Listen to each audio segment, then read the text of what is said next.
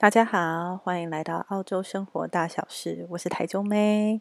然后今天呢，要跟大家分享三个澳洲重要的啊、考试分享经验。第一个就是考雅思，第二个是在研究所的时候的一个学科考试，然后最后呢，是我最近刚做完的公民考试。那首先呢，我们我就来讲第一个，就是考雅思。其实我人生只考过就这么一次雅思，然后。呃，就再也没有考过了。对，嗯，所以这个考雅思呢，我觉得是心态很重要。我先讲一下当时考雅思的背景。那个时候大概是二零一四一五年的时候，反正我那时候正在 working holiday 度假中，然后我家人就觉得说，哎，可能再继续 working holiday 下去也不是办法，就想说让我是不是去读个研究所之类的。呃，反正很多因缘巧合，我就觉得哦，好啊，可以啊。反正我那时候快要上特效化妆课了，然后我就觉得，如果说是补雅思的话，呃，就是考雅思的话，我也可以就是增在上特效化妆课之前增进我的英文，这样子，就是对我来讲没有什么不好。然后我就很认真准备，我是属于那种就是先报名了，然后呢就就是就会逼自己的人，所以我也就是。那时候我家人叫我报就好，我就报了一个月之后就考的雅思，我也没考过嘛。然后报完一个月之后就考雅思之后呢，我就去看，呃，那时候雪梨大学有最短两个礼拜的雅思班，那我就决定好，那既然我已经是一个月之后就要考雅思了，那我就顺便报了雪梨大学呃的两个礼拜的雅思课，因为刚好我的考场就在雪梨大学。我就报名了。那报名时候我就去上，我当然就很震惊啊，因为呃，去上雅思的时候，班上很多同学，他们可能是他们那个国家的医生啊、护士啊，就是这些人英文都已经非常厉害了。然后呢，呃，雅思应该也都要很好。然后我跟他们是分在同一个班，就是大概那个时候是雅思五到六的班，那目标就是要考到可能六之类的。我那时候如果要读研究所，确实要考到最好是平均六点五这样。我就想说，哦，OK，可以，然后我就去读。进去之后呢，呃，别人程度都非常非常好，那考出来成绩有没有他们想的那样呢？可能就没有，因为他们可能已经考了好几次了，然后他们可能都没有考到七七八八，因为他们的要读书可能至少要七七八八才能读，因为他们是医生嘛。可是我觉得，在我心目中，他们的程度。应该是炸八炸九都不是问题，因为他们都会一些很奇奇怪怪的英文，就什么呃黑洞啊，然后解剖学啊这种，就是你平常中文都不一定讲得出来的东西，可是他们都会这些英文。可是等到考试那一天的时候呢，我是跟我同学们一起考试的，可能考试那天之后，我就知道说哦。为什么他们要考那么多次？因为他们真的太紧张了。他们那种紧张的氛围，就是你站在那边，你都感觉到他们是一个低气压，然后就是很不放松。那反观我呢，我就是觉得我是一个非常认真准备的人。我那四个礼拜，我知道我自己最弱就是手写，然后所以我那个时候就是会写文章。呃，打工之余我就写文章，然后发过去给我妹，因为我们是外语系的，我妹会帮我改。通常我就是黑黑黑的过去，然后红红的回来，就满江红这样子。然后，但我就我就是加强我最弱的地方。然后学校教的，我就知道说雅思是包山包海嘛，就是上至天文，下至地理，它都有可能会考。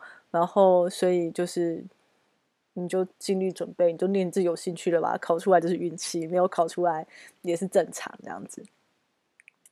所以。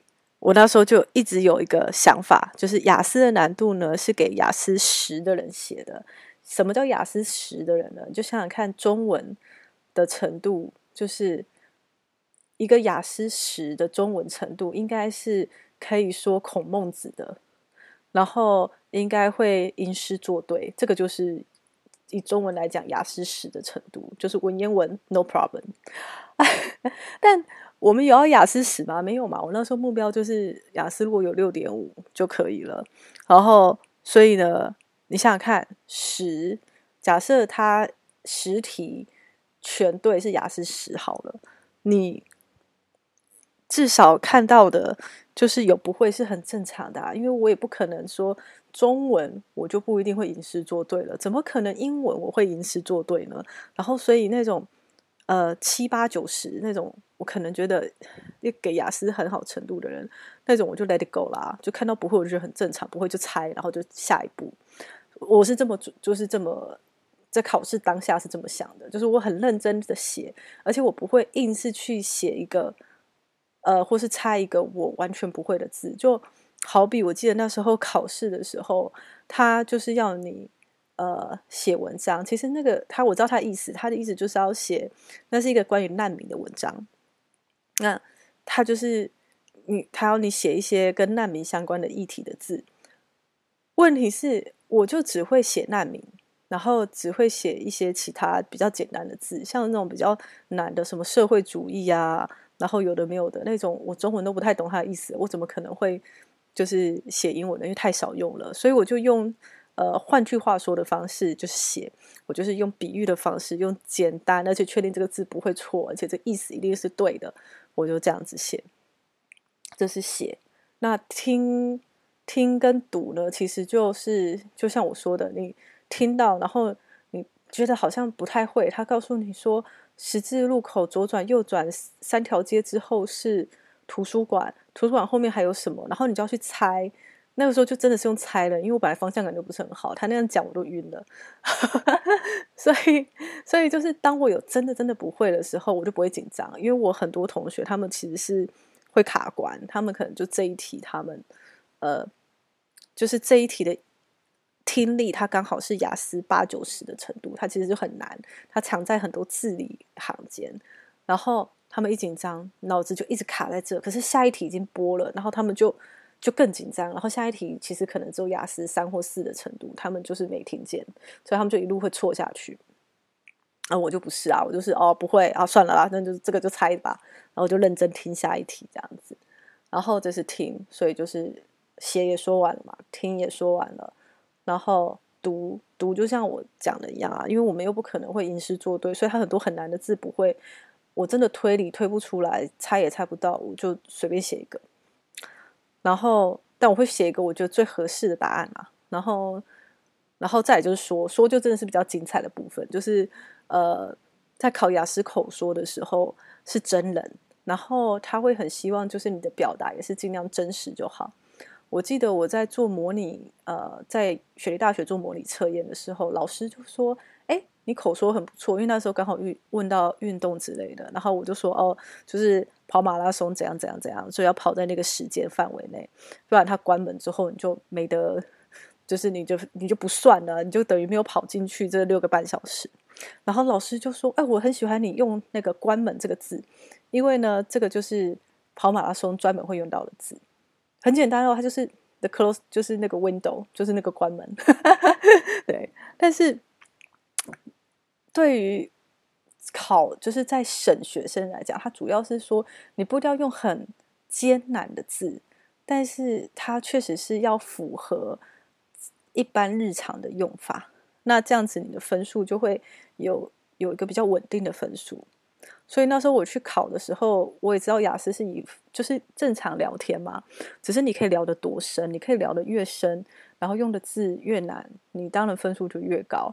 我那个时候一开始拿到的题目是化学，我想说我怎么会化学呢？然后，但是我也没有慌，就是老那个老师就问我说：“啊，化学怎样怎样？”然后我就说：“我真的不知道化学，但是如果你硬要我说的话，就是我小时候啊，什么什么什么什么，就随便讲，然后就尽量把这题答完。”然后他还是想继续问，因为他觉得一个亚洲人怎么会不懂化学？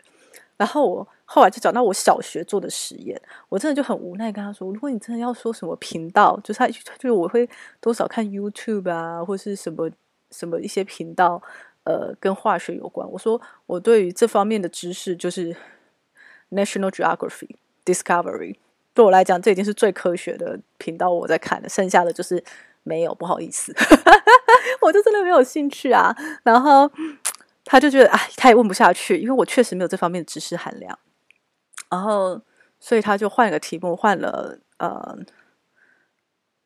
旅游。然后那时候他一换旅游，我心里就很开心，因为我什么不会就会玩嘛。我觉得我这这段是不是讲过了？反正我就大约说一下。我那时候就很 chill 的，就是呃回他回完了。那时候到很后面雅思的那个口说的题目，到后面就跟旅游跟环保有什么关联了？那这真的就是你要多会掰，他就是希望我讲环保主义啊，不不不之类的，但这些字我都不会说，然后我就只能用很简单的举例说明，但是最后口说还是考了个七。我的意思就是说，反正有不会是很正常的，想不出来不会讲那个字也是很正常，就转就是平常心换一个字讲就好了，这样这样子就会比较顺。然后接下来讲研究所的学科考试，研究所学科考试是比较呃曲折离奇一点，因为那时候我，其实在台湾就不擅长背的考试，然后那时候我们考，我记得是 marketing principle，他要考笔试，然后我就心想，我靠，这怎么办？然后就疯狂的读，但是真的课本真的很厚，然后又原文的，你这读到也会天荒地老，而且。你想也知道，他可能不会出一些呃，就是死背的，他可能就是很活用的，那怎么办呢？那个就真的是太难了，所以我那时候就拿出我雅思考试的精神，就是我觉得言之有物比死背好重要，所以不会写的字呢，我就用举例说明的意思，就把就把意思写清楚就好了。我那一科后来还是过了啦，就是。就是对，但考试那个时候是当下是真的很慌，因为它有好多就是类似申论题这样子。然后呃，你就想想看，你原本雅思考试的作文，你只要写这个能三百五十个字、一百五个字就搞定了。突然他就是出了一个题目，然后问你说这在 marketing 里面这应该是怎样怎样怎样怎样，然后你就要完整的把它写出来，把你的意思讲出来。因为在澳洲很多时候老师改作业，他是。怎么说？只要你不你的答案，因为你没有正正解，你知道吗？就是它会有一个可能的答案，但是只要你的理论、你的想法跟这个答案意思不是太远，它是可以接受的。然后它可能就多少会给你一些分，虽然你不是百分之一百正确，但是你可能有擦边就有擦到这样子。反正后来那一科就过了。然后最后是我最近考的公民考试，其实。公民考试它是有个范围的，然后他就我就把公民考试范围一开始是英文的，我就把它印出来看，然后我大概就是卡在。呃，这边的选举制度，就是议会啊这些的，对我来讲就是啊、真的太难了。就是什么众议众议院啊、参议院，对我来讲这种就是这什么鬼。然后我把它看过一遍之后，我觉得还是有点难。后来因为它有中文版的，所以我最后是把中文版的，就是打开，就是手机打打开，然后跟英文版的对照着看，然后做一下笔记这样子。所以我就是把考试范围的。我都全部都看过一遍，然后内容了解了，然后呢，剩下的那一天我就是顺其自然，所以我就去考公民考试。我就心想说，哎，就这样吧，因为澳洲是这样，公民考试的时候呢，是五题关于它的澳洲价值要全部答对，然后剩下的题目呢，你呃，剩下的十五题你可以错一些，好像错个一两题吧，没有关系这样子。然后就是你还是会过，但是你如果关于澳洲的，就是。澳洲本身的价值，那五题错一题，你这次公民考试就不会过这样子。所以他的想法很简单，就是你要当一个澳洲人，那你就是呃，你要跟澳洲的三观一样这样子，这样想就对了。然后，所以我那时候就是考，然后我就进去，就公民考试的时候就呃，你要在他那个移民局的外面等，因为他给你一封信嘛，告诉你几点几分你考试。然后我就在那边等，等到我的时候就进去，进去之后大家就。呃，要先跟呃你的那个窗台先聊个天，对一下资料，然后看你有没有什么旅行计划啊，包不啊？之后他就说好，那你可以考试。你需要呃听力辅助还是什么吗？我就说不用，就是就考吧。然后他就给我一张纸，我就拿这张纸去给另外一个呃承办人员，然后呢承办人就给我一台 iPad，然后呢。你就找个位置坐，就像在台湾医院的那种挂号的感觉，就等过等叫挂号的地方，你就这边坐着，然后拿一台 iPad，然后就说：“哎，因为这就是考试了。”然后所以就是你就开始点，他就二十题，你就点点点点完这样子。然后我真的有一两题，其实我是觉得我确实有准备过，然后我也有看过，但我觉得如果再从头，就是在因为他可以退按退回键，然后看你要不要更改答案。我觉得我如果退回去，我就很可能不会对了，因为我在那个当下，我觉得这四个答案这个可能性最高。然后我就点了，我就下一题，下一题，下一题，二十题做完，我就举手。然后我做超快的，然后那个那个承办人员就过来，他就说你做完了，我说对。然后我说我是按一直按下一步嘛，他说对，我就按 submit submit submit 就。One hundred percent pass，然后那个那个承办人就看出说，哇，好厉害哦，你全全对耶。然后我就想，我就哦，真的吗？哦，好，谢谢。我心想说，啊，全对很厉害嘛，好了，应该很厉害。然后因为我写的很快，然后又全对这样子，可能是因为这样，他就觉得我厉害。因为我觉得应该很多人都会全对的，因为不是到那么难，只是如果你怀疑自己一下的话，就有可能会错这样。然后，然后他就给我一张纸，然后我就过啦。所以呢。我的结论就是呢，不管澳洲的所有考试，或是不管你在台湾考试，其实都一样啦。就是重点就是你要会融会贯通，然后呢，考试的时候一定要放平心态。你真的是放平心态，就才是拿高分的关键。因为都准备好了嘛，了不起再考一次而已啊，对不对？这又不是世界末日。然后所以就是事前有准备好，当下考试放松心情，然后。就 let it go 啦。以上就是我分享我在澳洲考试的经验。那希望这些对你来讲，就是多少有些有趣的地方。那今天就先这样啦，拜拜。